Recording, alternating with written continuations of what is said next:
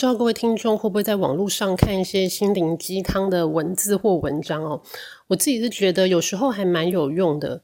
像我这礼拜也是一样，遇到一些不太开心的事，然后就在心情很杂乱的时候划一下手机，就看到苹果贾伯斯的一些语录，有一句话是“人生有限，别浪费时间为他人活”。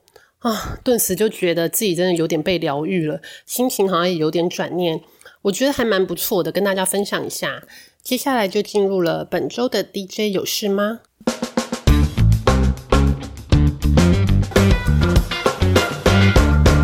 台股在这个礼拜曾连续吃下九根黑 K 哦，再度回测半年线。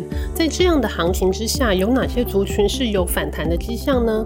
根据 XQ 全球赢家的报价跟选股策略，在本周三收盘之后的统计，这周涨幅最大的系产业第一名就是立基型的 T D I C，代表的厂商包括华邦电、金豪科、裕创等等。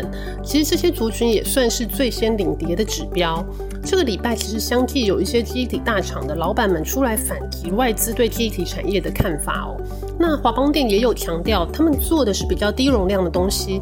跟现在低润大厂主要在做的，明年产能也有会新开出来的 DDR4、DDR5 比较不一样，对第三季、第四季的看法都还算是正面乐观。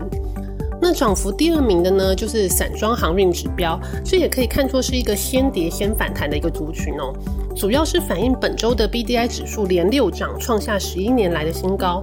那支撑的动力之一呢，就是反映铁矿砂的价格在回档之后，中国的钢厂积极的进货，那散装的船型的大船呐、小船运价都涨得蛮凶的。而且造船的主力都在货柜船，那散装船的增幅反而没有这么大。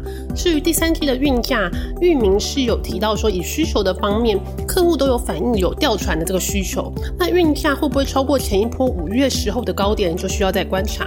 涨幅第三名呢，就是 USB IC 族群相关的个股，包括普瑞、创维跟享硕等等。那这部分也主要是反映苹果新机 MacBook 的界面传输控制器的需求，而且新机上市之后，可能也会推动。一些包括笔电周边外接式极限器这种 Type C 控制晶片的需求。那除了观察新机的销售状况之外，我们的记者也透露，哦，这个族群接下来可以关心 USB 四点零的导入状况。目前的进度大概都是送送样，那今年可能会有一些小量的试量产，明年可能就会进入量产，市场的渗透率就会慢慢的攀升。另外呢，我们也一样照惯例预告一下下周的重要大事。那第二季财报都已经出炉了，股东会也开始渐渐进入尾声。那下礼拜还是有一些重要的族群性的股东会会召开。首先在电子股的部分，我们前股王大力光下周也要开股东会了。大力光因为苹果 iPhone 后镜头模组中的高阶镜头有新的供应商分时订单哦，造成毛利率下滑。随着马上 iPhone 就要上市，就看 iPhone 新机销售今年的状况如何，还有整个手机市场有没有惊喜。那下周也是人保的股东会，我们知道最近整个电子市场对于 NBPC 的关注度非常高，我们线上记者也有帮先帮大家追踪。人保认为呢，下半年 NB 的出货会逐季成长，主要是因为虽然 Chromebook 的拉货高峰已经过了，但商用消费机种呢递补上来，也认为明年 NB 市场在商用跟消费性的产品保守估计也会跟今年持平，主要是因为 Win 十一推出之后。对硬体的规格升级是有要求的，将支撑这个需求持续。那对 Chromebook 呢？明年则较为保守。整体明年 NB 市场虽然因为机体较高，比较难再大幅的成长，但也不至于会雪崩式的下滑反转。另外呢，在 IEC 设计族群中的 Mosfet 族群，下周有很多大厂同时举办股东会，包括捷力、大宗、尼克森。那根据我们记者的追踪，Mosfet 下半年的持续供不应求，能见度可以到年底或明年。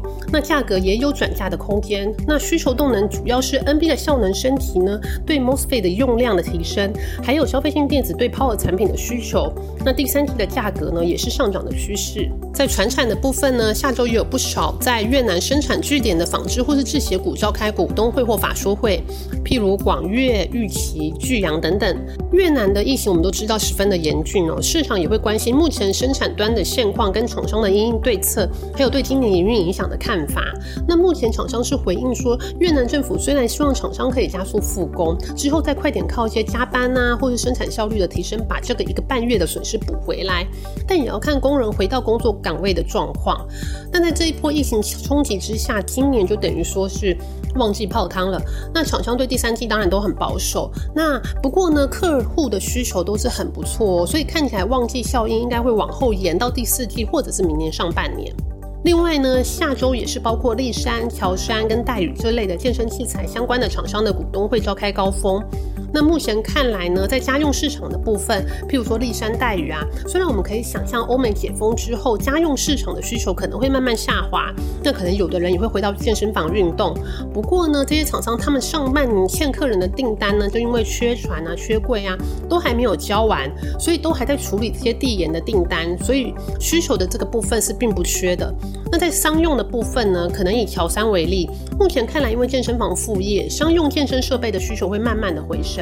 不过，因为健身房的业者也因为疫情啊，伤害到自己本身的金流，所以不会说马上副业就开始做设备的更换跟投资，所以商用需求的爬升也会是缓步向上。那最后呢，回到总经面，下礼拜最重要是美国有些包括消费者信心跟零售库存的数字会释出。那七月份消费信心这个数字是明显下滑。那八月这次公布呢，会不会再不如预期呢？市场也是很关心，到底是反映零售库存水位真的是低的没货可卖，还是是消费信心真的有些排挤跟压缩？